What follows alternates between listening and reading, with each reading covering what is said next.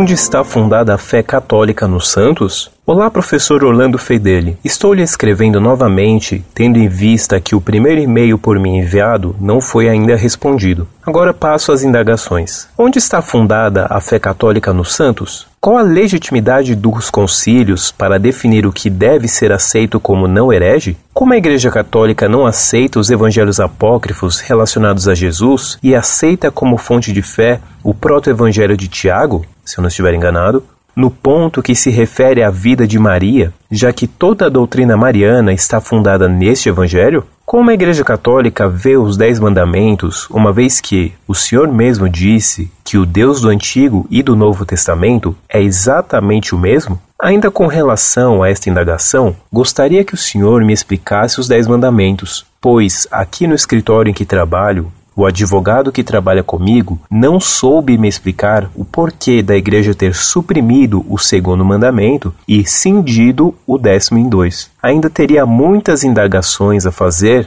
mas creio que por hora essas respostas bastarão. Até porque o espaço por mim ocupado já foi demasiadamente extenso. Desde já agradeço a oportunidade. Prezado Salve Maria. Perdoe-me o atraso em responder-lhe, é que estive elaborando um longo trabalho sobre o modernismo no Vaticano II e tive que adiar as respostas ao meu correio. Toda a fé católica na igreja provém do fato que Jesus estabeleceu a sua igreja sobre Pedro. Com efeito, quando Pedro reconheceu Cristo como Filho de Deus feito homem, nosso Senhor lhe disse: Bem-aventurado és tu, Simão, filho de Jonas, porque não foi a carne nem o sangue que te revelaram isso, mas Deus que está no céu. Eu te digo que tu és Pedro, e sobre esta pedra edificarei a minha igreja, e as portas do inferno não prevalecerão sobre ela. Eu te darei as chaves do reino dos céus, tudo o que ligares na terra será ligado no céu, e tudo o que desligares na terra será desatado também no céu. Mateus capítulo 16, versículos de 17 a 20. Já analisei esta passagem no site Monfort várias vezes. Peço-lhe, pois, que consulte no search do site a análise desses versos do Evangelho. Ora, a Igreja recebeu o poder de Cristo para dar a verdadeira interpretação da Escritura, ligando e desligando, aprovando uma interpretação ou condenando outra. Na Sagrada Escritura, em inúmeras passagens do Antigo e Novo Testamento, Deus apresenta certos homens como seus amigos eleitos por terem mais santidade. Foi assim que ele fez com Abel, com Jó, com Abraão, com Isaac, Jacó, Moisés, Davi e etc. No Novo Testamento, Cristo demonstra preferência pelos doze apóstolos e mesmo entre esses, preferiu uns a outros.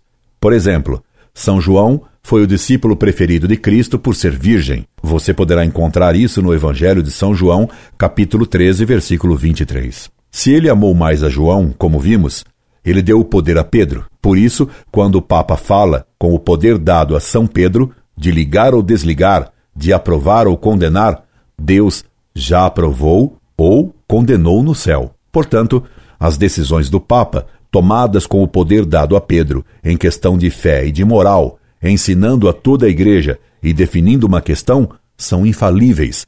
Quer o Papa fale em nome pessoal, quer se pronuncie aprovando solenemente ex cátedra o que determinou um concílio. Portanto, todas as decisões solenes do Papa, ensinamentos ex cátedra, são infalíveis e jamais houve erro em qualquer dessas decisões papais. O Papa ensina positivamente, promulgando dogmas que todos os católicos são obrigados a crer, e negativamente proclamando anátemas. A Igreja sempre condenou os livros apócrifos, porque neles é patente a falta de inspiração divina, já que em todos se encontram erros doutrinários bem graves, quase sempre gnósticos. Com efeito, os apócrifos foram feitos por hereges para infiltrar erros entre os cristãos.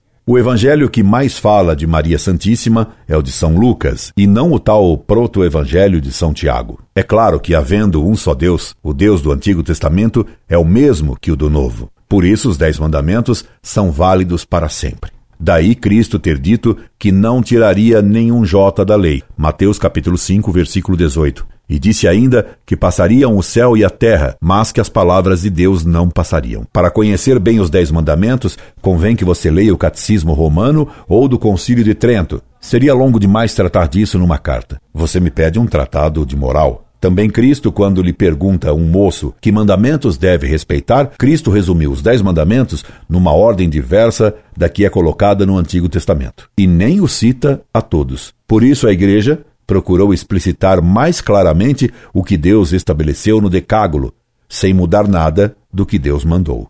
Esperando tê-lo satisfeito, despeço-me. Incorde Jesus Semper, Orlando Fedeli.